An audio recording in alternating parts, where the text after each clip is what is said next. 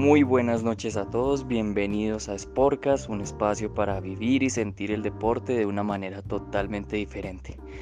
Hoy nos acompañan dos panelistas muy importantes. Son Julio y Daniel Escobar. Eh, buenas noches chicos. Les voy a dar unos minuticos para que nos den como un pequeño abrebocas de lo que fue el fin de semana. Empezamos por ti, Julio. ¿Cómo, cómo estuvo el fin de semana? Muy buenas noches a nuestros oyentes y a ustedes compañeros, ¿cómo me les va? No, estupendo fin de semana, a mi parecer. Realmente no, no me despegué del televisor. eh, sí, hay varios temas, varios eh, asuntillos que podemos debatir más que todo en cuanto a la lesión de Van Dyke, pues me parece que fue una acción temeraria de Pickford, sin embargo, pues me parece que eh, la decisión arbitral fue justa, ya que pues los jugadores están, eh, como por decirlo así, conscientes de que en el área puede pasar todo este tipo de cosas, más aún sabiendo pues que estando en el, en el, en el cuadrito pequeño del área, los arqueros siempre van a salir a achicar como el lugar para defender eh, el arco en cero. Entonces, obviamente no le estoy dando, eh, pues, la razón a, los árbitros tampoco, pero pues me parece que es una decisión justa, como no haber eh, expulsado o haber amonestado a, Pickford en, ese aspecto. Sobre lo del Kun Agüero, pues me parece que es una opción un poco rara, casi no se ve porque pues si le soy sincero, no sé qué piensen ustedes, si hubiera sido un juez de línea varón, él no hubiera hecho eso. De pronto se sintió como un poco superior o tal vez fue algo de impotencia por no haber tenido el saque de banda a favor. Sin embargo, me parece que es una falta de respeto ya que en el reglamento eh, del fútbol pues eh, los árbitros no, no, no, no pueden ser tocados por los jugadores, ¿no? Entonces me parece que el Kun se debió haber, sido amonestado y yo creo que por eso Guardiola lo sacó tan rápido, pues aparte de que estaba volviendo, pues tal vez como por evitar algún, algún problemilla que pudiera pasar ahí. Entonces, eh, bueno, pues sería eso, tal vez conversar sobre los partidos que hubo porque estuvieron demasiado candentes, sobre el primer 0-0 en la Premier League, después de 49 partidos, algo, algo muy interesante lo que podemos hablar. Y ya, pues ese sería como mi abrebocas, muchachos.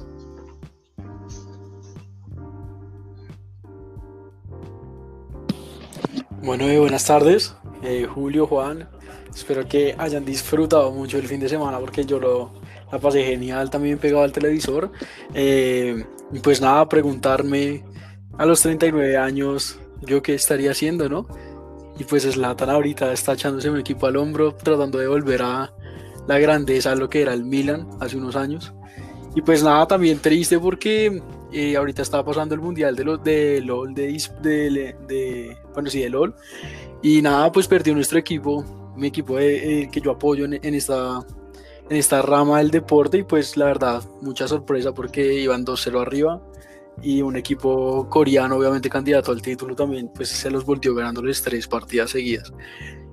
Y estoy de acuerdo contigo, Julio. Este fin de semana estuvo muy cargado. Tenemos varios temas para hablar. La caída del Barcelona, la caída del Real.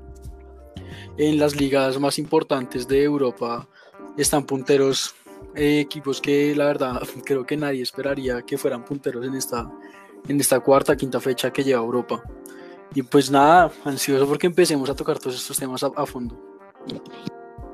Bueno, muy bien. Y ya que mencionas el tema de los esports, me parece un tema súper importante que trataremos ahorita.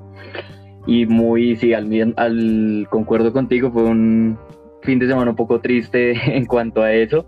Pero bueno, ya lo tocaremos más adelante. Bueno, chicos, empezamos primero con eh, la fecha en la Premier League. Eh, más específicamente, quiero que me comentes, Dani, tú que eres seguidor del Manchester United, ¿cómo viste esa remontada en los últimos minutos? A mí personalmente me pareció una locura el partido. La verdad no me esperaba que en, los últimos minutos remontaran ese marcador, aunque pues solamente iban empatados, pero en menos de cinco minutos les metieron tres goles al Newcastle. ¿Cómo viste ese partido y algún otro partido que quieras destacar de la fecha de la Premier? Eh, no, contento, contento. Yo soy fan del United y la verdad... Eh, es un, es un triunfo que, que, se necesitaba. Ahorita esta semana viene un rival muy duro, que es el Paris en Champions. Y creo que después de la caída del, de hace ocho días del 7-1, creo que fue, ante el Tottenham. Creo que se necesitaba una motivación, algo anímico para levantar al equipo y creo que este partido dio frutos. Eh, además que, bueno, desde la plantilla el Manchester United se veía muy superior, aunque el Newcastle se plantó casi 80 minutos, 80-82 minutos en su, en su área, obviamente jugando al contragolpe, transiciones rápidas con sus jugadores. Y nada, contento, contento. Lástima que Bruno Fernández haya votado ese penal, porque si no, de pronto la goleada hubiera sido más amplia y hubiera empezado más temprano. Eh, pero pues sigo teniendo mis dudas. Se ven, se ven que se ven todavía varios huecos en la defensa es triste, es triste la verdad, porque pues tú para Champions, y me imagino que ese es el objetivo del United a corto y a largo plazo, es volver a levantar un título internacional.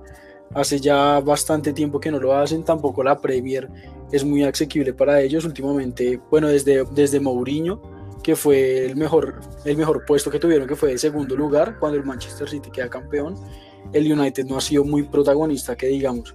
Entonces, pues nada, buenas, buenas aspiraciones, Rashford en un nivel increíble, como siempre.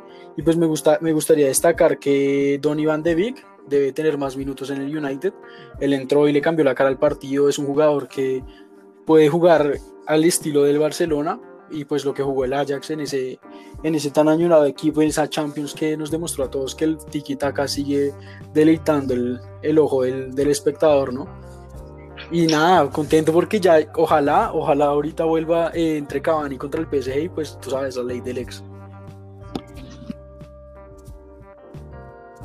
Y otro partido pues que me gustaría resaltar. El del Tottenham. El del, pero eso, sí, partidazo, pero negativo. Me gustaría destacar otra vez al el, Wolverhampton, los Wolves. Creo que es un equipo que ahorita, pues bueno, es medio, es prácticamente una selección de Portugal, pero pues tiene la idea clara, es un equipo que siempre complica. Ahorita le ganó un duro Leeds de Marcelo Bielsa que últimamente viene mostrando buenos partidos, sacando, rascando puntos para obviamente salvarse del fondo de la tabla, ¿no? Claro que sí. Y te quería preguntar algo específicamente del, de lo que mencionabas de Don Iván de Beck. A mí personalmente me parece que debe ser titular, también concuerdo con eso. Y más específicamente creo que debería ponerse por encima de McTominay. No sé cómo, cómo lo veas. Creo que McTominay ha sido muy protagonista en el United, pero la verdad no está dando el nivel esperado, o no sé cómo lo ves en una formación del United, si reemplazándolo por Fred o, más específicamente por McTominay, no sé cómo, cómo plantearías el equipo. Eh, yo la verdad no lo pondría por McTominay porque son dos jugadores totalmente diferentes. Donny es más de creación y McTominay es más de corte. Ellos juegan un 4-2-3-1, que son dos pivotes, uno que es Pogba que, por decirlo así, es un jugador box to box, que te marca, pero también te aporta en la generación de juego. Pero el otro, que es la posición de McTominay, Nemanja Matic, incluso Fred, son jugadores más de marca. Entonces, yo la verdad no lo cambiaría por McTominay, ya que son de diferentes características. De pronto lo rotaría con Bruno Fernández para que venga a jugar a más de 10, o con el mismo Pogba, que pues ahorita eh, no está en el rendimiento esperado de todos, de todos nosotros, pero, pero sí, yo no lo rotaría más por McTominay, sino por Bruno Fernández o Pogba. E inclusive me atrevería a decir que sería, para mí, en la posición, si yo fuera Solskjaer, para mí debe ser el primer cambio. Porque bueno, ahorita Bruno Fernández está en un nivel brutal y lo está demostrando no solo en el United, sino también en la selección.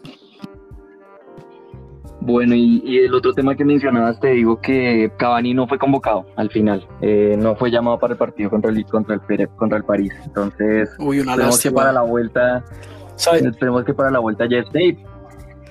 ¿Sabes que escuché por ahí? Un rumor que vi por ahí en, en ¿qué? Creo que fue en Fútbol Sin Límite, o bueno, un, rumor ahí, creo que fue en 365, que el Real Madrid y el Barcelona estaban interesados en Bruno Fernández pero pues no es nada confirmado. No, ahorita es muy difícil sacarlo del United, y menos por la cantidad que pagó el United y lo que pediría en este momento. Sí, y, no, y lo que, lo que debe estar ganando, lo que debe estar ganando ahorita en el United debe ser, debe ser un valor que me imagino que el Madrid o el Barça no van a pagar por, por un jugador así, ¿no? Y menos ahorita que ya prácticamente va a empezar todo y ya tiene cada uno sus plantillas, aunque como dijimos al, principio de estos programas, ellos no contrataron nada de renombre. Total, bueno, dejando a un lado el United por ahora, eh, quiero pasar ahora con Julio, quiero que me comentes el otro partido, digamos, eh, protagonista de la fecha de Premier, Everton contra Liverpool, ¿cómo viste el partido? Y ya entraremos en discusión del tema de Pickford y, y Virgil. ¿Cómo viste el partido? ¿Qué tal estuvo James? Partidazo, partidazo, la verdad, eh, de ida y vuelta, los 90 minutos me parecieron demasiado por decirlo así, candentes, porque realmente no descansaban, no descansaban. El estilo de James, pues ya sabemos que es un jugador de 29 años, no tiene el mismo físico de hace 5 o 6 años, pero pues sin embargo él eh, es ese tipo de jugador que sabe posicionarse en el campo y, y sabe cómo y a quién tocarle el balón en el momento adecuado. Entonces yo creo que ese es el factor diferencial que tiene James, eh, muy similar a lo que tiene Bruno Fernández también en el United y a lo que dice Daniel, a mí me parece que Bruno Fernández es intocable en ese equipo, de pensarlo en recambio de, con Donny. Donny Van de Beek para mí también debe ser un titular indiscutible en el United.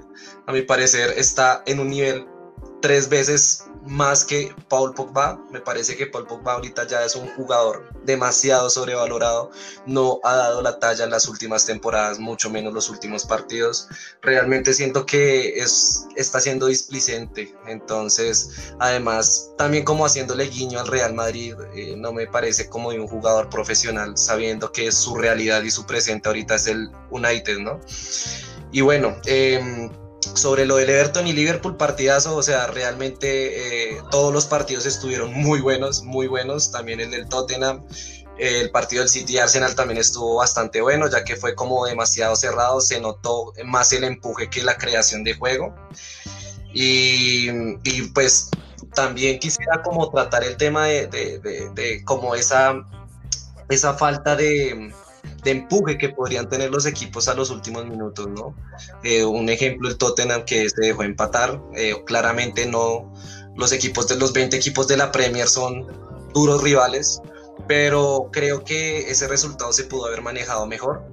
Bale pudo haber metido el 4-12, aún así no lo hizo, creo que Mourinho debe replantear bien ese pensamiento de los jugadores ya cuando, y el, cuando estén como en estas instancias, ¿no? Y el 3-3 es error de Bale, ¿no? Una asistencia ahí a, a, claro, sí. a Lanzini, ¿no? Sí, total, ¿no? Sí, total. Y a, tratar de hacer más hizo menos, pero, o sea, sí, es verdad. se le abona, pero realmente creo que la entrada de Bale perjudicó mucho al Tottenham. Mira, mira que me gustó eso que tú dijiste, que en los últimos minutos les faltó el empuje, pero sabes yo que creo que es, como ahorita fue fecha de Nation League, de pronto, pues tú sabes que lo que es Tottenham, Chelsea, o sea, los equipos grandes de prestan jugadores, ¿no? Y el cansancio claro. es, bueno, se nota, ¿no? Yo creo que también fue por eso. Sí, claro. Sí, claro, es una sequilla de partidos de selección y clubes que realmente cansa a cualquiera, ¿no? Inclusive por ahí escuché un rumor de que Kevin De Bruyne estaba un poco molesto eh, las últimas semanas por como la presión y la cantidad de partidos que se le estaban metiendo ahorita a los jugadores top, ¿no? Entonces, pues, eh, pues no sé, o sea, a mi parecer, yo creo que está bien, o sea, es, está claro que estén cansados y todo, pero pues realmente ellos tienen que cumplir y, o sea, es su profesión, es su trabajo. Uy, Entonces, yo ahí, ahí, te refuto, porque la verdad, sí, pues, o sea, te refuto sobre todo en Inglaterra, ¿no? Porque recordemos que contando la Nation League, ellos ya estarían jugando cinco torneos. ¿Y tú en dónde vas a meter cinco torneos en un año? O sea, es, es tenaz. La verdad sí estoy de acuerdo porque igualmente el desgaste físico se pueden lesionar. Es complicado, es complicado. Tiene que tener un buen preparador físico. Exacto, no, sí, también bueno. está el tema, digamos, de, la, de las plantillas, ¿no? Como el recambio que tengan en sus plantillas. Ahorita, digamos, una preocupación que existe en el Liverpool es que se fue su central, o sea, se lesionó el central Van Dijk, y ahora qué hacen sabiendo que también tienen otros defensores lesionados, o sea, solamente tienen a Matip y a, y a Joe Gómez. Y a, a Joe Gómez. A Joe Gómez. No tienen un defensor si se llegan a lesionar a alguno de ellos a quien suplirlo. Entonces, la primera opción de Liverpool, eh, hoy estaba leyendo que es Ezequiel Garay, ya que pues eh, ahorita ellos solamente pueden buscar eh, jugadores libres. Agentes libres. Exacto, entonces Ezequiel Garay es como la primera opción. pues se espera que en estos días se, se, se le haga la contratación obviamente es una oferta que Ezequiel Garay no va, no va a negar, no va a rechazar. Entonces, sí, es eso, ¿no? Es eso, muchachos.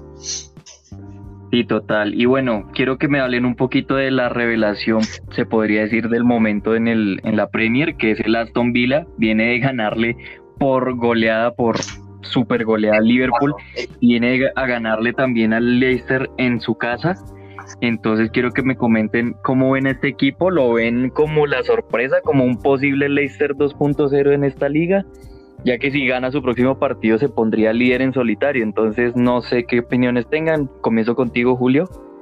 Vale, no, sí, equipazo. A mí me encanta, me encanta ver jugar a Aston Villa desde esta temporada. Realmente tienen un sistema de juego muy interesante.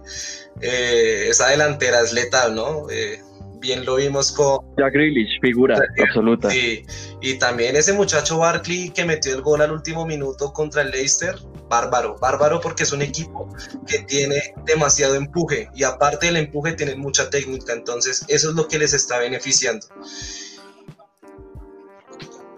Total, total, ¿no? Y, y lo que dices, un, un Ross Barkley que viene de, digamos, podría decirse fracasar en el Chelsea y viene a reivindicarse un poco en este equipo. Entonces, creo que es un equipo a tener en cuenta, peligroso, tiene jugadores muy buenos en la delantera e incluso me atrevería a decir que en la defensa y en el mediocampo tiene jugadores de nombre que pueden ser importantes en su en debido momento.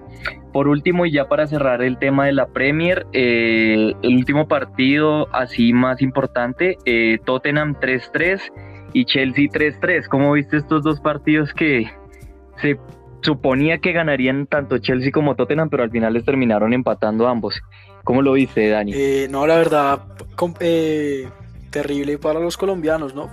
En el Everton, Jerry rechaza mal y le hacen el segundo gol. Ahorita Davinson se hace un autogol contra el. ¿Contra, contra el qué? Contra el West Ham. Entonces, pues creo que ahí fue fallo defensivo, pero pues tú no puedes ir 3-0 y dejarte empatar así como así, ¿no? Y obviamente comparando la, la nómina que tienes, un Tottenham que es literalmente también medio equipo de Inglaterra, tienes a Harry Kane encendido, tienes, bueno, buenos defensas, Davinson, bueno, un error ahí, pero en lo general le ha ido muy bien, todavía, eh, si estoy, ah, no, es en el que se quedó, sí, o estoy.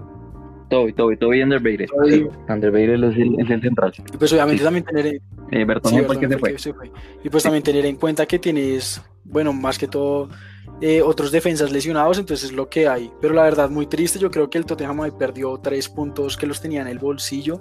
De pronto, la entrada de Gareth Bale poniéndolo por una banda, sacrificas mucho al, al, ¿qué? al lateral izquierdo, creo que es Reguilón Sí, es el lateral izquierdo y pues tú sabes que Gareth Bale viene de muchísimo tiempo sin jugar, no tiene ritmo, de pronto en la parte física puede estar bien, pero obviamente te hace falta la, la, la competencia, ¿no? Entonces creo que ahí pecó un poco Mourinho, de pronto él creyó que ya tenía el partido en el bolsillo porque le remontan desde el minuto 81, 82, entonces la verdad falla, tanto falla del técnico como falla de los jugadores y lo del Chelsea también, bueno, eso no es ningún secreto para nadie que el Chelsea es un coladero en la parte de atrás, pero voy a destacar lo bueno y es que me gustó que por fin Timo Werner se destapó, jugó un partidazo, se anotó un doblete en el bolsillo y creo que eso le va a dar confianza para el partido el miércoles, el martes, o sea, mañana, que tiene contra, contra el Sevilla, ¿no? Porque pues, Timo Werner es un jugador saso, pudo hacer el tercero y el, el hack trick y decir como no, bueno, te lo regalo, eh, hazlo, hazlo Havertz, pero pues nada, eh, esperar a ver cómo le va a estos dos equipos en Champions, ¿no? Ven, y preocupante el nivel que, que, está presentando en Golo Kanté, ¿no? Parece que ya ha bajado mucho el nivel desde hace un par de temporadas que estaba en lo más top. Es que yo no sé, yo, yo creo que Lampard los quema. Porque mira, Ross Barkley antes de Lampard venía siendo, pues no era titular, pero sí era prácticamente el primer cambio y llegó, llegó ¿qué? Llegó Lampard, él lo metía de vez en cuando y Barkley respondía con asistencias y goles, pero pues evidentemente terminó sacándolo y cediéndolo al, al Aston Villa, ¿no? Y pues mira, ahorita, lo tiene, ahorita la está rompiendo, creo que lleva dos o tres goles. Entonces yo, no sé, yo creo que Lampard es, es muy irónico porque él jugaba en esa posición, ¿no? era un 5 o un 8 y los jugadores como Kanté, como Ross Barkley que comparten sus características no están funcionando. Entonces algo debe haber ahí súper extraño con el técnico. Más débil de la defensa del Chelsea es precisamente el portero Kepa. Creo que está siendo una gran decepción eh, desde hace ya dos temporadas que fue que llegó el, del, del Athletic Club entonces, no sé cómo lo vean, creo que para mí es como el problema más grande que tiene en este momento el Chelsea, independiente de que la defensa, la verdad, no es que dé mucha seguridad, pero aún así creo que el arquero ha tenido bastante responsabilidad. Quiero que me digan un breve análisis, no sé, Dani, ¿tú qué opinas para cerrar ya el tema de la, de la Premier? Pésimo, ¿Cómo o cuál es el problema? Yo creo que, bueno, es un chico, ¿no? Entremos en contexto, es un chico de 23, 24 años que pues está jugando en un equipo fuerte y pues no sé, principal de Inglaterra.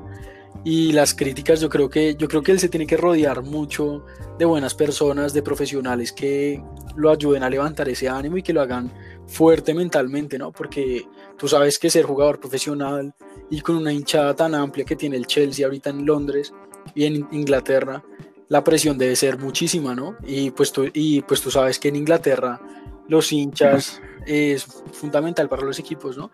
Se, hacen escuchar mucho por las redes sociales o inclusive en el mismo estadio, ya que en Stamford Bridge las tribunas, la tribuna queda muy pegada al, al arco, ¿no? Entonces yo creo que la presión y todo eso está afectando al muchacho. Y pues nada, tiene que ser profesional y salir adelante, porque la verdad los errores deportivos, puede que ahorita en este momento no, el Chelsea no, bueno, haya fichado un arquero, pero pues tú no sabes si sí que si va a rendir o no, o en algún momento te va a tocar volver a echar mano de Kepa porque se lesione, bueno, que pase algo X, él tiene que volver a levantar los ánimos porque ahorita en este, en este partido que pasó contra el contra el qué, contra el ah se me olvidó, contra quién jugaron. Contra el, contra el Southampton vas y bueno, le haces un pase al arquero, bueno, viene el balón suave y él te hace ese blooper, por favor, eso no es de un, de un arquero profesional, pero pues... Claro que, claro que el, defensa también la, sí, obvio, la muy feo. O sea, es un blooper entre los dos, o sea, pase ahí como indeciso y, y entre los dos no hubo comunicación porque no sabía si qué para salir o no, pues al final él fue el que salió como para reponer el error, pero pues tampoco puedes salir así con esa suavidad y con esa inseguridad, ¿no? Yo creo que lo que se, lo está comiendo es eso, la inseguridad, el miedo, los nervios que puede sentir de todo lo que le están cayendo encima. Total, total. Y pues por último, antes de que se me olvide, te quería preguntar, Dani, ¿cómo ves, no sé, a mí personalmente, el arquero que tienen ahorita en el banco, Dean Henderson, me parece un porterazo con mucha proyección. El Herald del Sheffield. Yo le daría una oportunidad en el United por encima de Gea. No sé tú cómo lo veas. El, el Herald del Sheffield United, ¿cierto? Él era, sí. Él estuvo cedido y arquerazo. Es un arquerazo. Es y es un peladito. Yo, 19 años. Un peladito tiene 19 años. Sí, creo que, creo que pues, fue ahorita de préstamo al Sheffield. Y el Sheffield fue revelación el torneo pasado con ese 3-5-2, pues obviamente tenía una defensa muy marcada y todo, pero cuando le, cuando le remataban al arco tenía opciones, es muy seguro para salir en los tiros de esquina. Yo creo que también deberían darle la oportunidad y pues ahorita sí, creo que creo que creo que Solskjaer se la podría dar este fin de semana, ya que me imagino que tiene que rotar ahorita con, con el Paris y el, y el United. Dame un segundito. Aunque bueno, es complicado porque el United juega contra el Chelsea el sábado. Entonces no, no, sé si le dé rotación, pero sí debería darle la oportunidad. De pronto en FA Cup o en la Carabao Cup. Pero fue una promesa gigante, gigante. Y pues esos son, son perdóname, perdóname que te interrumpa, pero son cosas que también debe ver el entrenador de, de, la selección, ¿no? Porque tú sabes que ahorita en Inglaterra está Pickford y nadie más. Entonces yo creo que ir acercando como esas pequeñas promesas a la selección también es importante. No, y lo, lo llamaron, o sea, para estas eliminatorias, para estos eh, dos partidos se lo llamaron. Pero no jugó, pero, pero aún así ya lo están teniendo en cuenta, entonces por eso... Sí, que se rodee porque es, un, jugador que hay que tenerlo en cuenta. Sí, total, total. Lo dije con Lerma, ¿no? Si tú eres titular en la Premier League, pues obviamente fuiste con el Sheffield United, pero fuiste titular. Tienes que tener algo, ¿no? Algo bueno debes tener. Claro. Claro. Totalmente. Sí, yo, yo eso me arriesgaría de colocarlo en, este fin de semana, o al menos en el partido contra el PSG, porque el muchacho promete mucho, la verdad. Uy, pero con tal. Sí, yo, le daría más protagonismo. No, que pues tú sabes que Dejea, Dejea en el United. Yo no sé qué le pasa en la selección española, pero en el United Dejea se crece muchísimo. Aunque tiene pues sus bloopers, pero. Sí, como todos. sí, tiene más pros que contras. Bueno chicos, ya cerramos el tema de la Premier. Creo que es momento de hablar de pues la que por, para muchos es otra de las ligas, si no la más importante del mundo. La, hablamos de la Liga de España. Quiero empezar con Julio, que me comentes eh, cómo viste los dos, las dos hecatombes del fin de semana. Tanto Real Madrid como Barcelona perdieron. El Real Madrid perdió de local, lo cual es bastante preocupante. El, el Barcelona perdió de visitante contra el FE, el Getafe, el que se cambió el nombre entre semana para volverse el FE y parece que les funcionó. Sí, no, sinceramente feliz. O sea, yo soy hincha del buen fútbol y ver estos dos grandes caer me hacen eh, amar más el fútbol de lo que amo, ¿no? Realmente me parece que es bueno que estos equipos tengan eh, este tipo de caídas, por decirlo así, porque sinceramente a mí me parece que esos, esos, esos esas, esas armadas que metieron esta temporada son una mentira en cuanto al planteamiento de Zidane y de Coman. Realmente siento que los clubes y como tal los directivos están como favoreciéndolos porque sí, claro, son de la casa y todo, pero pues sin embargo me parece que pudieron haber tomado mejores decisiones en cuanto a los técnicos, ¿no? Eh, me parece que en, el, en, el, lado del Real Madrid, bueno, Coman hasta ahora está empezando, pues no se le puede reprochar nada, pero creo que Zidane ya es hora de que empiece a buscar un nuevo rumbo, porque este Real Madrid realmente no va para ningún lado, eh, eh, a, mi, a mi parecer, ¿no? No sé qué piensen ustedes. Y ya te comento, para mí personalmente, en el análisis tengo tres culpables principales, que son precisamente los tres jugadores que les dio oportunidad para este partido, que son Isco, Marcelo y Lucas Vázquez. Creo que los tres decepcionaron.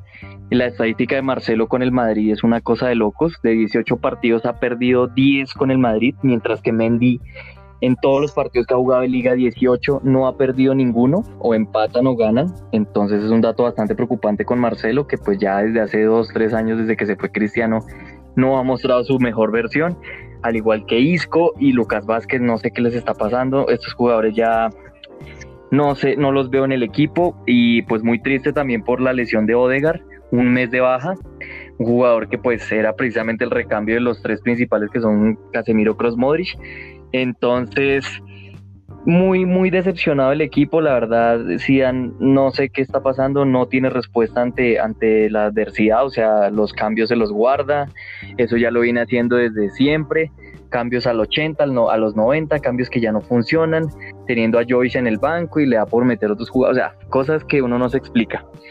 Entonces, ese es mi análisis. Eh, ahora quiero que me cuentes, Dani, tú cómo viste al Barcelona, qué fue lo que pasó, por qué esa derrota con un penalti. Bueno, antes de hablarte del Barça, yo creo que voy a agregar un poquito al Madrid.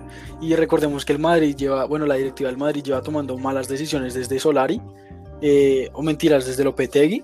Lopetegui desde, desde Lopetegui, yo creo que Lopetegui hubiera encajado perfectamente en el Real Madrid, porque tú miras ahorita al Sevilla y el Sevilla juega a lo que jugaba el Madrid con transiciones rápidas, son muy ordenados en defensa, líneas cortas, y o sea, hacen, hacen ver mal al equipo, pero también tienen esa rapidez que tienen los extremos del Madrid, ¿no? Y bueno, pasando al tema del Barcelona, yo creo que Coman, a diferencia de Zidane, yo creo que hay que darle tiempo, es un hombre con experiencia que ha estado, bueno, dirigió, viene de dirigir una selección y pues yo creo que es para ti darte el manejo de unas elecciones porque debe ser un técnico muy bueno, analítico y sobre todo para ver buenos jugadores, ¿no? Ya que tienes que estar en constante recambio y actualizarte.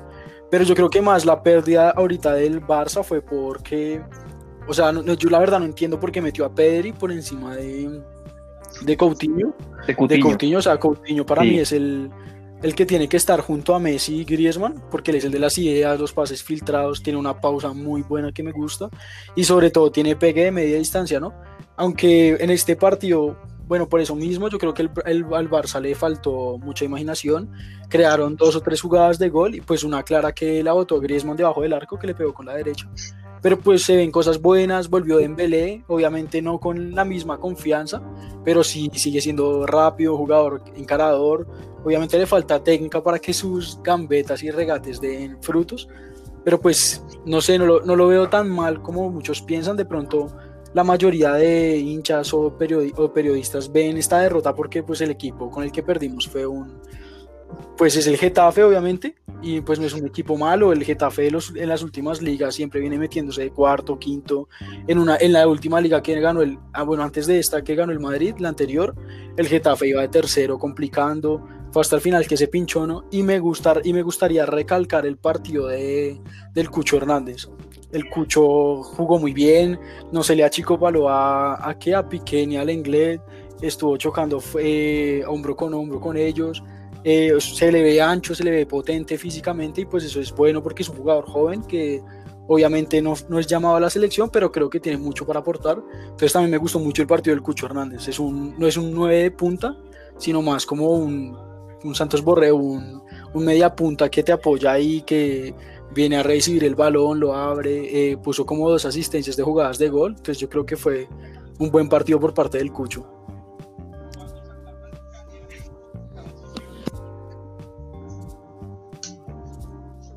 Sí, realmente qué sacrificio hizo el Cucho, ¿no? Ahí no es nada fácil estar en, la delantera con ese par de defensas, ¿no? Lenglet y Piqué. Total, total. Y también pues cabe recalcar que Jordi está lesionado y este muchacho Sergino Ders pues lo hizo bien aunque está jugando de perfil cambiado y pues esperar a ver también cómo evoluciona, ¿no? Eh, y además como mantiene muchísimo recambio en el medio campo. Tiene a Carles, sí, tiene Carles Aleñá, eh, tiene a, a, a, a pero pues, no sé, yo, yo creo que, a diferencia de Zidane hay que tenerle paciencia. Él, hasta ahora coge el banco, tiene, lleva cuatro partidos. Sí, o sea, es un, es un proceso y él hasta ahora empezó, eso, es verdad, eso es totalmente verdad, porque Zidane ya lleva un, dos años, va otra pues, vez, sin contar, dos años. Sin contar lo que ya venía, ¿no? Porque literalmente son jugadores que él conoce. Muchachos, pregunta, ¿qué pasa con Miralem Pjanic? ¿Por qué no entró? no entiendo qué es lo que pasa, como si de pronto el muchacho esté lesionado, aunque esté en el banco de suplentes, ¿no? Es que yo no sé, yo creo que es que Sergio, a, Sergio, a Sergio Busquets le tienen mucho, yo no sé si le tienen mucho cariño, respeto, porque él, es el cambio, ¿no? El cambio de, de Sergio Busquets es Pjanic, el 5 ahí marcado. Pero pues Sergio ahorita está en un buen nivel. Eh, pues es un jugador muy pausado, la verdad yo lo tendría como titular en mi equipo, es un jugador que te da tranquilidad, hace las cosas muy simples, te saca jugando, eh, o sea, es, un, es para mí es un jugador esencial en el, en el campo y pues ya para tú sacarlo por Pjanic, es porque debe estar muy mal, ¿no? Si no estoy mal, creo que Pjanic no ha jugado más de 90 minutos esta temporada. No, realmente no. no, no, no, lo ha tenido en cuenta. Es un... chicos, Gol del Deportivo Cali. Gol del Deportivo Cali. No, qué regalo el de, el de Moya, la verdad. bueno, chicos, chicos, eh, no nos distraigamos un momento. Eh, hablando ahora del tema de los líderes eh, insólitos, quiero que hablemos un poco de la Real, de la Real Sociedad, que a, hoy, a día de hoy es líder de la Liga España y también quiero tocar el tema de, bueno, las grandes figuras de, este, de esta Real Sociedad son Oyarzábal y Januzaj, ex Manchester United. ¿Cómo vieron este par de jugadores? Empezamos contigo, Julio. No, importantes, ¿no? Oyarzábal ya está teniendo minutos en la, en la selección de España, por ahí lo vimos jugar en la, en la National League. Claramente todavía les falta mucho, obviamente son jugadores jóvenes, pero lo de la Real Sociedad es un proyecto interesante. Es un proyecto interesante porque eh, es, tiene las características de todos estos equipos españoles de media tabla, ¿no? Que tienen demasiado empuje. Y ese empuje es lo que los hace ganar los partidos sin necesidad de tener la pelota los 90 minutos. Eh, el sacrificio de, de Januzaj, muy bueno, ¿no? Y de igual manera también siento que lo de la Real Sociedad es un proceso, siento que estos equipos ya llevan un proceso, el Real Betis también lo, lo estaba demostrando al inicio como de, de, esta temporada, sin embargo pues a lo largo de los partidos se ha ido quedando poco a poco, pero lo de la, de la Real Sociedad es, es, es, interesante porque también tuvo el choque directo contra el Getafe y les ganó 3-0, entonces eh, no sé qué piensen ustedes. Sí, Lleva dos partidos goleando. Seis goles en dos partidos. Y, y algo muy importante, creo yo, que es el tema de David Silva, que a pesar de que se les fue Martín Odegar, eh, trajeron a este jugador que venía en un gran nivel en el City, que creo que ha sido uno de los grandes fichajes de esta liga. es un, jugador con experiencia de selección mundialista, entonces si tú tienes un plantel lleno de jóvenes y lo llenas con alguien en el medio campo que tiene mucha experiencia, este le puede aportar muchísimo, muchísimo conocimiento. Además, también hay que mirar el fixture, ¿no? Eh, jugar, le ganaron al Real Betis, le ganaron al Elche, bueno, empataron con el Madrid, que todos sabemos que el Madrid viene mal, empataron con el Valladolid y pues solamente han perdido con el Valencia, ¿no? Entonces yo creo que también el fixture les ayuda bastante. No han jugado contra ahorita un Atlético de Madrid que viene en alza y pues tiene una nómina de lujo. Tampoco han jugado con un Atlético de Bilbao que también siempre te complica. Yo creo que ahí el único que uno dice, uff, le ganó al Getafe, ¿no? Pero de resto yo creo que el fixture también le, ha ayudado bastante, a diferencia de lo que es ahorita el puntero de la Premier, que lleva cuatro partidos, cuatro victorias, ¿no? Entonces yo creo que también es Y que, y que ya se llevó a dos, favoritos, como son el Liverpool y el, Leicester. Y ellos comparten ahorita, bueno, el Real Sociedad está compartiendo punta con el Villarreal, ¿no? y le saca ocho goles de diferencia al segundo, o sea, tiene una media goleadora bastante buena. Y si tú te pones a analizar, el Mira, o sea, te boto los datos. El séptimo es el Betis y tiene menos 2. El 6 es el Granada con menos 1. El Cádiz es quinto con cero, con cero diferencia de gol. O sea, ¿qué pasa en, España? Sí, o sea, ¿qué pasa en España? Están, siendo, están cogiendo puntos a punta de, de empates, ¿no? O ganando 1-0 y se dejan golear después. O sea, súper extraño el fútbol español ahorita. Total. Bueno, y ya creo que cerrando el tema de la liga, por último quiero tratar otra de las ligas más importantes y una de las de las grandes revelaciones y digamos sorpresa para muchos a pesar de que es un equipo muy grande y con muchísima historia, como lo es el Milan en Italia. Eh, un partidazo el que se jugó este fin de semana contra el Inter, eh, con Zlatan siendo figura protagonista totalmente. ¿Cómo vieron este partido? Eh, comienzo contigo, Dani. ¿Qué tal estuvo Zlatan? ¿Qué tal estuvo el Milan? Me encantó, me encantó te lo voy a decir así, me encantó el Milan, aunque, pues no sé, yo no me confío todavía porque la temporada pasada ellos también empezaron muy bien y a mitad como que empezaron a caer, entonces, bueno, no, la voy a, no, no los quiero salar, pero me encantó, me encantó. Eh, obviamente la diferencia de nóminas es muy grande, muy grande. El, creo que el Inter de Milán por nombres, sin contar a Zlatan, tiene mejores jugadores, pero lo que, lo que es, no sé, o sea, me, me gustó bastante ese que sí, un volante de recuperación del Milan, es un jugador muy bueno, te corta, no sé, chico pala, eh, se le paraba de tu a tu a Lukaku, que Lukaku es una máquina, ese, ese, man es, ese jugador es muy grande, tiene muchísima fuerza, aguanta muy bien el balón, entonces pues me gusta mucho. Zlatan es una persona muy inteligente, es demasiado inteligente dentro del área. El primer gol nace de una recuperación, una salida rápida del mismo que sé, donde la toma, la toma creo que Karanoglu y Zlatan hace una, una diagonal impresionante, o sea, cuando estaban mostrando ahí la repetición del bar del fuera de lugar, es medidito, o sea, él se posiciona muy bien y arranca, ¿no? Pues ya no tiene la misma velocidad de antes, entonces él logra como que enganchar y bueno, ahí obviamente le cobran el penal. Y el segundo gol es una, es una pintura de Leao, el jovencito ahorita, la promesa del, del Milan, que vino, eh, terminó la temporada pasada rompiéndola, jugándola muy bien. En la remontada contra, creo que contra la Juventus, desde ahí como que le empezaron a meter más. Y nada, saca un enganche, le rompe la cadera al, al que al lateral del Milan y pone un centro perfecto. Y pues tú sabes que es Latan dentro del área, no te perdona, ¿no? Me encantó, me encantó el Milan, la verdad, estoy ilusionado y ojalá vuelva Ah, una, una cosita, una cosita importante. Un jugador como Sandro Tonali que viene haciendo una campaña increíble con el Sassuolo y que llega a este Milan, obviamente es un jugador muy joven, pero que ya empieza a tener sus primeros minutos. No sé tú cómo ves a este jugador en proyección. La verdad a mí me gusta mucho este jugador y pues eh, le puede aportar mucho al Milan en un La verdad no, no, lo he visto jugar, no, no, vi, no vi los partidos de la Sampdoria, entonces no, no, sabría decirte, tengo que verlo jugar con el Milan, porque tú sabes que muchas promesas llegan al Milan y la camiseta les pesa. Entonces tendría que ver. Sí, tenemos tenemos muchos muchos casos recientes de que llegaron al Milan lastimosamente no Por André, André, André, Silva perdóname André Silva. Llegó siendo promesa y bueno marcó las primeras cuatro fechas y no se volvió a saber nada de él. Total.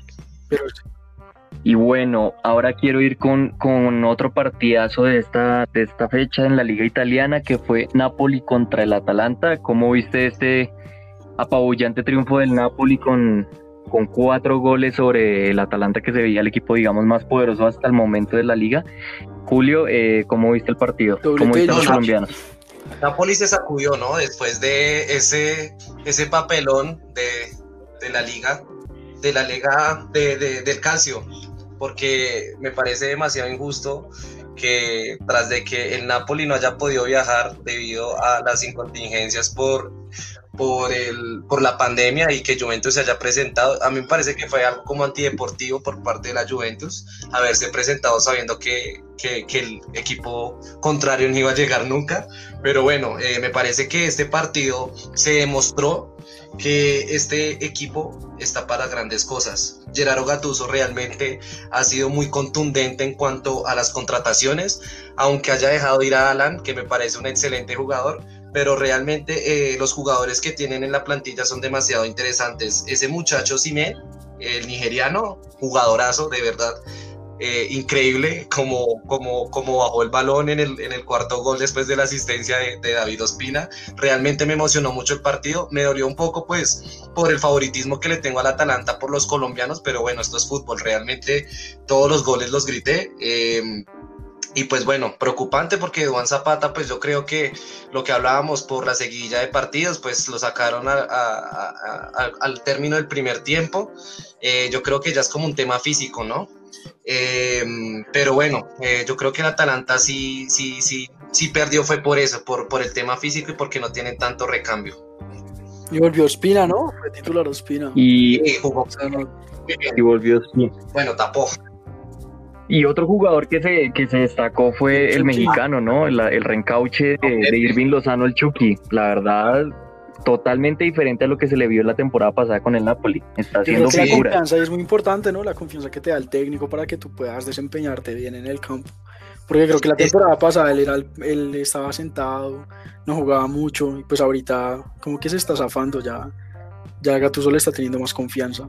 Eso, sí, yo creo que esa, esa relación de entrenador-jugador es muy esencial y Gerardo Gattuso se nota que sabe hablarle a los jugadores jóvenes más que todo. Totalmente, chicos. Bueno, eso fue lo más relevante de la liga italiana. Eh, bueno, quiero entrar ahora en un tema que lo que les decía al principio ha sido muy controversial en este fin de semana, que son dos cosas específicas, el tema de Pickford y Van Dyke y el tema de eh, Kun con eh, la jueza de línea. Primero quiero empezar con el tema de Van Dyke y de Pickford. ¿Ustedes qué creen que en el reglamento esté fallando algo con respecto a estos temas?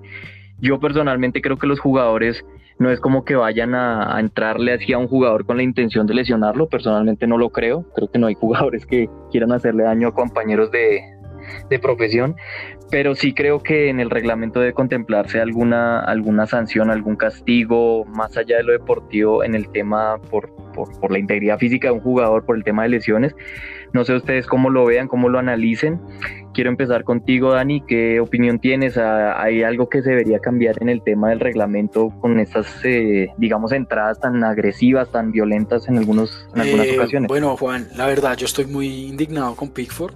Eh, no me gustó para nada como, como le entró, porque si tú miras el video, tú miras la repetición, Pickford no sale al balón, él, sale directamente a romper a, Van Dyke, sus piernas están abiertas y están a la altura de la rodilla del jugador del Liverpool. Entonces yo la verdad... Y, literal la cierra contra la pierna de él. Tú no sabes, tú ahorita no sabes, bueno, nosotros no sabemos cuál es la intención de, del jugador como tal, exactamente no sabemos, de pronto estaba en el calor del partido, bueno, una cosa no merita la otra, pero pues no sabemos si lo hizo con intención o no. Pero la verdad sí creo que ese paso fue directamente a romper al jugador desde mi punto de vista. Eh, una jugada totalmente antideportiva y, es un mal ejemplo, ¿no? Porque a diferencia de Julio, que decía que al principio del programa que el árbitro tomó buena, una buena decisión de no haberlo echado, yo estoy totalmente de acuerdo con eso. Estoy en desacuerdo con eso, perdón. Yo creo que el árbitro debió haber revisado el VAR y el mismo VAR debió haberle dicho también al árbitro que esa jugadora, esa jugada era muy temeraria y lo debió haber sido, debió haber sido expulsado, ya que tú no puedes andar por la cancha rompiendo jugadores y salir impune, ¿no? O sea, y yo también lo veo, por ejemplo, él es el portero titular de Inglaterra, ¿no? imagino que hay muchos chicos en Inglaterra que quieren que quieren llegar a, o sea, que eh, sí, exactamente, quieren como seguir como sus pasos. Ahorita él es la figura de la, de, bueno, el referente del arco de la selección inglesa Entonces yo creo que si tú ves como un, como un niño, como tal, poniéndote los zapatos de un niño que quiere cumplir sus sueños y ves que el portero de la selección sale a romper y sale impune, eso me imagino que debe cambiar o debe pasar algo dentro de la cabeza del niño, diciendo como, ah, bueno, yo puedo salir así en, dentro de las 5,50 y no me van a decir nada. Entonces eso va como que generando un, un, entorno social muy tóxico y en el deporte también porque dejan las cosas, o sea, como si nada hubiera pasado. A diferencia de lo que pasó, por ejemplo, con Hirmin Song y André Gómez, ¿no? Es que esa es la otra que a mí también me da mucha rabia. Song, bueno, le hace la falta, pero él mismo ve que lo lesionó y de una como que reacciona como un ser humano, ¿no? Como que se preocupa por el jugador, eh, le pide perdón, pide disculpas abiertamente al público, e inclusive le paga su propia, él mismo le paga la recuperación porque reconoce que el error fue de él, ¿no? En cambio, tú ves a Pickford, Pickford se levanta y como si nada, o sea, uno dice como, ¿qué está pasando, no? Exactamente, sangre, fría, sangre fría. Ya en exceso. Entonces, la verdad, sí estoy, estoy en desacuerdo total con lo que pasó. Y el árbitro creo que debió haber sido, hecha, eh, debió haber sido expulsado. Y si no estoy mal, en Inglaterra también hay una vaina que se llama, que es en Estados Unidos que tú puedes denunciar por lesiones personales, ¿no?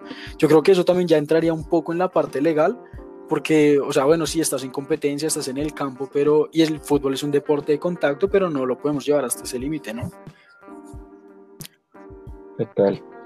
Y pues, y pues digamos que yo lo que digo del tema de que no es como que un jugador vaya a querer lesionarte, pero digamos que hay casos, o sea, no es como que todos los jugadores.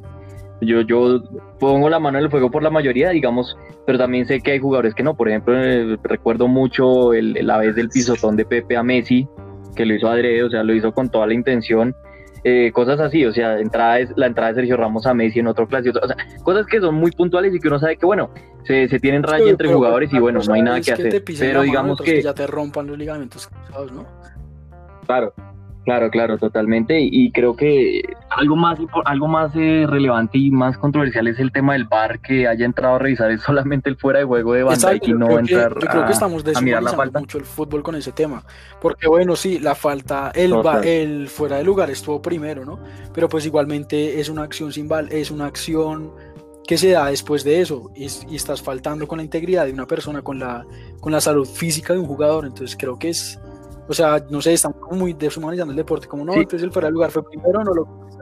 se, pegan, se pegan del reglamento, eh, lo que te digo, se pegan del reglamento para decir que la jugada terminó ahí y que después de, después de ahí no, no, no se puede entrar a mirar nada y eso es algo que está haciendo muy malo, o sea, pues pueden matarte después de una jugada y, no van a decir nada, o sea, no. Yo la verdad sí, creo que también merece una sanción por parte de la federación, eh, no solo monetaria, sino que yo también creo que debe ser algo como psicológico, porque o sea, tomar esa decisión de, o sea, tú eres un jugador profesional, tienes que estar tomando decisiones constantemente, ¿no? Y es mejor, y a ti te preparan para tomar buenas decisiones. Entonces creo que es la decisión que tomó Pickford a la hora de salir así, es, deja mucho que desear como de como persona y como jugador profesional de fútbol. Total, y bueno, por último, el otro tema, eh, quiero que me cuentes, Julio, tú cómo ves el tema de la, de la acción que tuvo controversial también el Kun Agüero con esta jueza de línea. ¿Crees que los árbitros han perdido el respeto de, los, de parte de los jugadores o crees que, no sé, ya no se les ve esa figura de autoridad como se veía antes? Eh, ¿Se ha perdido un poco eso? ¿Cómo, ¿Cómo crees que se puede tratar esta situación? Realmente lo que tú dices es demasiado cierto. Los árbitros le están perdiendo mucho respeto. Claramente hay árbitros que tienen un criterio y una personalidad demasiado brutal, demasiado alta. Y pues hay jugadores que realmente sí, sí los respetan, ¿no? Pero pues eso es por el carácter que estos tienen pero sí, eh, sí, sí, digamos nosotros nos ponemos a revisar videos sobre las últimas temporadas de todas las ligas, los árbitros ahora, no sé, no se les, se les está perdiendo como esa autoridad que los definía hace muchos años. Hay muchos jugadores que son, a mi parecer, demasiado patanes, eh, que piensan que, que, que, le están hablando ahí a cualquier persona. O sea, un juez, el árbitro, es la autoridad dentro del campo de juego. Es como tú irle a hablar babosadas a, un policía. O sea, tú. O a tu jefe directo, por decirlo así. Claro. Claro, no, o sea, me parece una total desfachatez de algunos jugadores y pues el tema específico del Kun no me parece algo tan grave, pues obviamente sí debió haber sido al menos, eh, al menos una amarilla o algún llamado de atención, realmente no se hizo nada, pero pues porque no, no pasó a mayores, ¿no? Pero sí se le ve como esa intención de tratar, o sea, como esa, como esa impotencia eh, no sé si recuerdan cuando, cuando expulsaron a Cristiano Ronaldo en un partido que empujó al árbitro como por empujar al árbitro. Entonces, em, o sea, son cosas que pasan en el juego y ellos reaccionan, pero, pero sí, yo creo que debe replantearse ese, ese respeto hacia los árbitros porque de verdad se ha perdido mucho durante los últimos años. Sí, estoy, estoy totalmente de acuerdo contigo. Y pues lo que yo venía diciendo con Pickford, ¿no? Digamos, el Conagüero es una figura mundial, muchos niños en Argentina, Colombia, en Inglaterra, y más ahora. y más ahora con todo lo que ha sido noticia del Twitch, que él está muy cerca como a la, a la sociedad, ¿no? Entonces, o sea, es, es una persona que la gente admira muchísimo, ¿no? Y que tú lo veas así reaccionando de esa forma, pues no, es, no, está, bien, no está bien visto, ¿no? Además, creo que también la gente lo exageró mucho porque fue porque el árbitro fue una mujer, ¿no? Entonces que empezaron a saltar los grupos feminazis. Sí, yo creo que también hay que, hay que entrar a analizar el, la, la, la, la exageración un poco por el tema. No estamos aquí diciendo le que pone la mano y le habla, pero pues, o sea, tú no puedes tocar al árbitro como jugador, ¿no? Y pues, claro nosotros no sabemos hasta qué punto fue que le hizo con pues fuerza la, o sea, posiblemente solamente le puso la mano y, poco más, entonces eh, yo creo que también está un poco exagerado el tema. Sí fue, o sea, y cabe recalcar que si hubiera sido a un hombre, las comunidades no hubieran salido a protestar como lo hicieron, ¿no? Porque eso fue tendencia en Twitter y todo, entonces, o sea, obviamente el jugador tiene que respetar al árbitro, pero pues la gente también tiene que llevarse, o sea, tiene que dejar de, dejar, dejar de un lado la exageración, ¿no? Porque qué tal que mañana, no sé, el fútbol se vuelva mixto y, no sé, este Lukaku contra una central de Inglaterra y pues él tenga que poner el cuerpo y sin duda y sin culpa algo, entonces ya se van a saltar a, a decir que no, que lo hizo con mucha intención. O sea, hay que medir las cosas también, ¿no? Hay que mirarlos desde varias aristas. Sí, total.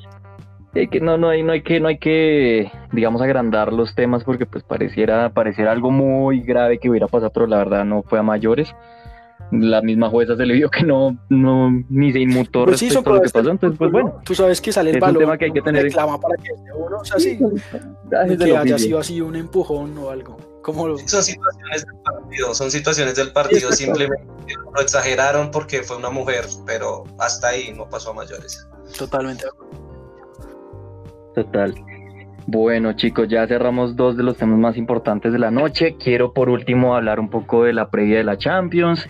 Eh, se vienen partidos pues bastante interesantes, eh, como por ejemplo el que mencionaba Dani Julio, el del París contra el United, eh, un partido que la verdad me gusta mucho, el de la Lazio contra el Borussia Dortmund, el miércoles también tenemos Real Madrid Shakhtar, Bayern Múnich Atlético de Madrid, Ajax Liverpool, que pues aunque a priori pareciera que Liverpool es favorito, no lo veo tan claro por el tema de las lesiones. Y bueno, chicos, quiero que me digan más o menos qué opiniones tienen, cuál es el partido más eh, vistoso, el que van a, van a ver fijo. Eh, empezamos contigo, Julio, que cómo es esta primera fecha. Espectacular, realmente somos afortunados, ¿no? de vivir este tipo de partidos con este tipo de competencia, ¿no? O sea, imperdible el partido de Chelsea y Sevilla el día de mañana. No sé cómo le voy a hacer porque a esa misma hora juega Rennes contra Krasnodar. Son equipos que prometen mucho. Por el lado de Rennes, pues Camavinga juega, o sea, es brutal lo que juega ese chico. Y pues por el lado de Krasnodar no tiene así muchas, eh, muchas eh, figuras, pero en la liga turca eh, está muy bien, está muy bien y es un equipo guerrero que las lucha todas. y en cuanto a los demás partidos, bueno, también juega el Barcelona a las 2 de la tarde. Creo que va a ser un partido fácil para, para reivindicarse con su hinchada. Sí, total. Y tú, Dani, ¿cómo ves eh, la fecha de, Champions? ¿Favorito para ganar los partidos más relevantes? Quiero que te mojes un poquito y me digas quién crees que ganará los partidos más relevantes. Sin duda es el Bayern Múnich Atlético de Madrid, el vigente campeón con el que desde mi punto de vista fue el que mejor se reforzó, que es el Atlético, y pues esperar a ver si Suárez termina esa sequía de cinco años que se reflejan en 24 partidos sin marcar de visitante. Entonces, pues ahorita entró muy bien, creo que los números lo dicen todo, ¿no? Él tuvo mejor arranque que el mismo Falcao y que el mismo Forlán. Entonces esperar a ver cómo le va. Mañana me atrevo a decir que el Manchester United vuelve a ganar en, en París, como lo, hizo, como lo hizo en esa en esos en esos, en esos, en esos octavos de final de Champions hace dos años con bueno con, unas, con un par de, de bloopers de Buffon pero pues nada, yo confío muchísimo en mi, en mi, United, una lástima que Cavani no esté, porque tú sabes que la ley del ex siempre, siempre es importante y que a ti te y marca. Sí, pero está marcha, vuelve pues, marcha. Cavani, o creo que Cavani es Cavani, y pues ya Cavani conoce, conoce esa cancha, conoce pues, lo que es jugar allá, el clima, todo, conoce a los jugadores. Y también cabe, me gusta, me gusta lo que dijo Julio, ese Chelsea-Sevilla también se ve muy bueno. Sevilla un equipo muy rápido, muy rápido para jugar y Chelsea también. Entonces, pero yo creo que ahí el Sevilla le gana por defensa, creo que tiene mejor defensa el Sevilla, pero esperar a ver lo que pasa. Un figurón. Sí, y pues el Real Madrid Shakhtar que siempre te complica, creo que la temporada pasada compartieron fase de grupos también y el Shakhtar lo complicó un poco al Madrid. Entonces, esperar a ver y más como viene el equipo, sí, bastante, ¿Quién sabe cuál fue el que se va a decir, por el cual se va a decidir que eh, pero pues esperar a ver. Y yo creo que el Dortmund golea en Italia, Lazio viene de ser goleado. Eh, sí, Lazio viene de ser goleado 3-0 por la Sampdoria. Y pues nada, Haaland, para mí Haaland. Tres goles de Haaland. decir tres goles de Haaland. total. Tres goles de Haaland. Bueno, entonces te digo, me ensucio un poco. Para mí gana el Sevilla, eh, obviamente gana la Juventus ante el Dinamo de Kiev. Eh, gana el Leipzig. Sí. Yo creo que el. Uy, no sé. No, yo creo que el Zenit le puede ganar al Brujas. el Rennes le gana al equipo turco. Obviamente el Barcelona tiene la obligación de ganar. Para mí el, el Salzburgo le gana también al Moscú. Y Ojo con el... Bueno, Red Bull Salzburgo. Sí, el Salzburgo. Y yo creo que el con el Salzburgo, sí. Yo creo que el Madrid. Equipo bastante complicado. Yo creo que. Dios. Yo creo que el Madrid. mojaste demasiado. No tiene muchas opciones en esa delantera. Pero no sé, el Madrid. Espera, se lo ¿Y Bayern Atlético? el... ah, bueno. el... Yo creo que el Inter puede palmarla contra el Borussia Mönchengladbach. El Atalanta el Atalanta gana, el City gana, y pues de ese partido yo creo que el Atlético de Madrid puede dar el batacazo. Yo creo que el, Atlético de Madrid le puede ganar algo. ¿Tiene con qué? Un equipazo del Atlético de Madrid, es un equipazo, o sea, es un duelo de titanes, pero el Atlético tiene con qué. Con goles del pistolero. Se va, se va. Y, y no me dijiste ayer, Yo personalmente creo que gana el Atlético. Yo creo que más que, más que Liverpool pierde un, un, defensa, pierde un líder en el campo, ¿no? Para mi Van Dijk anímicamente es un líder brutal. Tú lo ves en cada partido dando órdenes, hablando con sus jugadores. Yo creo que dentro de la cancha él era el líder y pues eso pesa más que cualquier cosa, ¿no? Que cualquier jugador. Y, y, y adicionalmente el arquero, creo que estamos de acuerdo que Allison es irreemplazable en ese equipo y Adriel, la verdad, pues no es que sea. Oye, ese rol de líder ahora le va a corresponder a, a Henderson, ¿no? Pero el muchacho no, bueno, el muchacho no, el, el, señor Henderson ya no está en edad de, de, ser el líder en todos los partidos que tiene el Liverpool de aquí adelante, ¿no? Pero sabes, ¿sabes también quién he visto que tomó esa batuta de líder? De líder? Eh, Robertson, el escocés. Ya sí, también. experiencia, también. O Alexander, el mismo Alexander también tiene como voz de mando en el equipo, esperar a ver cómo Klopp resuelve esa cintilla de capitán. Sí, esperar a ver Klopp con qué nos sale el, el, día miércoles, porque pues es una baja muy sensible y son ocho meses, ocho meses de jugar y tú sabes que ese, esa, esos ligamentos cruzados es muy difícil que uno vuelva al nivel. Sobre todo ¿no? la confianza, sí. Quién sabe cuando vuelva si estará en el mismo nivel Ojalá no, ojalá no haya sido algo tan, tan repercutido en su carrera profesional. Esperemos que no. Sí. Y bueno, Santa Fe se queda con 10 jugadores. Y bueno. ¿A quién? Ay, ay, ay. Acaban de cruzar a John Velázquez. ¿Directa? Sí, señor. Directa, sí, directa. No, ¿cómo así? ¿Cómo va a ser ese muchacho? Y bueno, chicos, esperemos también que Allison ya parece que va a volver para finales de octubre. Otro jugador muy importante para el Liverpool. Es que la verdad veo el Liverpool desarmando. También vuelve, ya está para muy complicado. vuelve Ter Stegen para el Barcelona.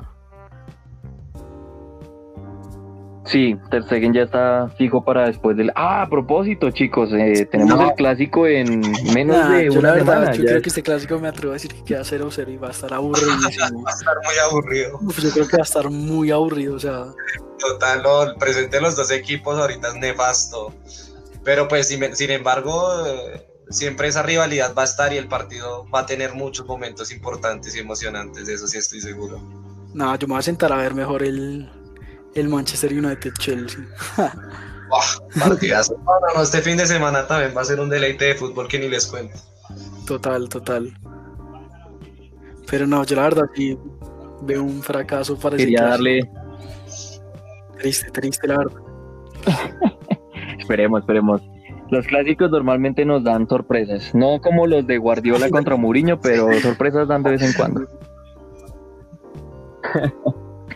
Entonces, bueno, y antes de terminar el programa, chicos, quería dejar un espacio chiquito así para comentar lo que mencionaba Dani al principio, que la verdad me gustó mucho y que no le dimos, digamos, la relevancia para los amantes de los esports. Antes de terminar, quería darle unos minuticos a este tema. Eh, se jugaron los cuartos de final del Mundial de League of Legends.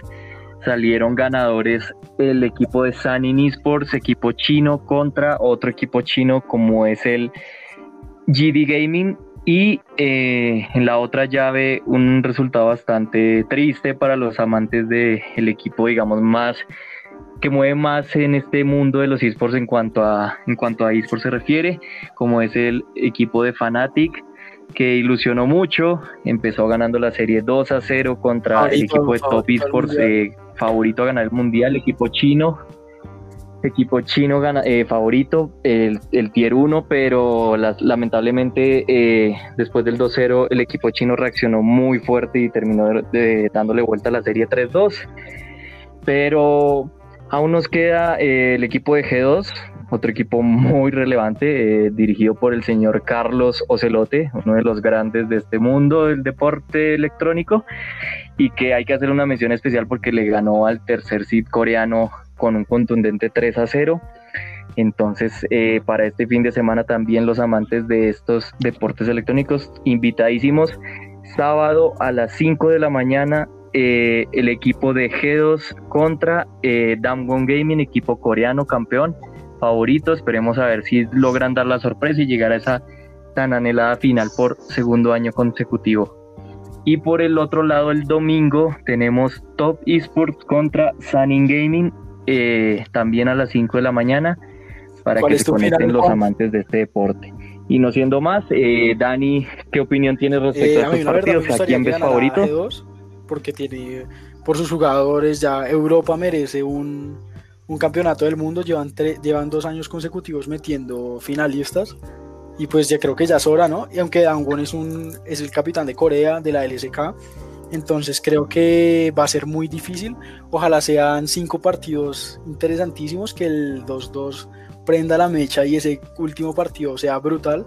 Entonces esperemos, esperemos que un, se dé un buen espectáculo y pues Caps, Caps la sacó del estadio este fin de semana, ¿no? Carrillo a su equipo, dijo yo soy acá, les, sí, con ese fue. Y nada, por el otro lado, yo creo que Top Esports la tiene muy fácil. Sanin es un equipo muy asequible, siempre pierde el early game. Me vi los tres partidos contra. Ah, no me acuerdo el nombre. Con, con sí, el de Sanin. Y nada, el, early game siempre lo, lo perdían llegaban a mid-game prácticamente como con 2k de oro de diferencia. Entonces, pues esperemos a ver si este, este Top Esports les castiga muchísimo el early game. Y nada, pueden sacar la victoria, como tú, dices, como tú dices al principio, es un favorito a ganar el mundial. Compañeros, y esperemos a ver. ¿Dónde podemos mirar estos partidos de League of Legends el día sábado? Claro que sí, chicos, se pueden conectar por Twitch en el canal. Yo personalmente les recomiendo el canal de Ibai, Ibai Llanos, eh, transmisión de radio, y él al mismo tiempo les da la opción de verlo en directo junto a la transmisión de él. La verdad es muy divertido escucharlos a todos los que trae él. Junto con Ander Cortés, junto con Barbecue, junto con Cabra Maravilla, unos casters, la verdad, excelentes que siempre la rompen en, en España. Sí, y pues que la verdad es muy divertido ver estas partidas de la mano de ellos. Europeo, es recomendadísimo. el, el sentimiento por estos deportes electrónicos. La verdad es muy chévere, es muy divertido, te pasas un, un muy buen momento. Total. Listo, ya tenemos sábado en la mañana. sí, total. Qué bueno. Favoritísimos, entonces total, cordialmente invitados chicos para los que amen este deporte. Y eh, nada, eh, ya nos despedimos por el día de hoy, espero que hayan estado eh, muy a gusto con nosotros, haberse informado de lo que pasó el fin de semana, de todos los temas relevantes que, que ocurrieron. Y bueno, esperando por estos partidos que se vienen durante esta semana, Champions y el fin de semana clásico español y otros partidos muy importantes de la Premier también como siempre. Entonces, no siendo más, les doy la palabra, chicos, para que se despidan. Empezamos por ti, Julio. Un abrazo, gracias por, estar acá. Por, la grata compañía, ¿no? Este espacio es demasiado eh, agradable. Eh, gracias a ustedes, a los oyentes. Nos vemos en próximo episodio. Y ya saben, a, ver mucho fútbol y muchos deportes, que esto es lo que nos aleja de estas tristes realidades en estos tiempos, ¿no? Un abrazo. Claro que sí, eso es verdad. Gracias a ti, Julio, y Dani también. Muchas gracias por haber estado acá que estés muy bien. Y bueno, te dejo el micrófono para que nos despidas del Julio, Juan, Muchas gracias por la compañía de hoy, la verdad la pasé muy bien hablando de fútbol, de lo que más me gusta y tocando un poco de los temas de esports, ya sabemos que acá hablamos de una gran variedad de deportes. Y nada, nos vemos, creo que yo los acompañaré el jueves en fecha post Champions y aquí estaremos para disfrutar las, las, las cosas que nos da este lindo torneo. Y pues obviamente las sorpresas, ojalá me equivoquen algunos de los de los favoritos que dije ahorita porque pues eso es, chévere, ¿no? La, la, incertidumbre de no saber qué va a pasar. Hasta luego y buenas noches, muchachos. Feliz noche para Totalmente. Chao, Dani, muchas gracias. Que se vengan muchas sorpresas en esta Champions. Eh, adiós, chicos, gracias por sintonizarnos. No se les olvide, Sportcast. Gracias.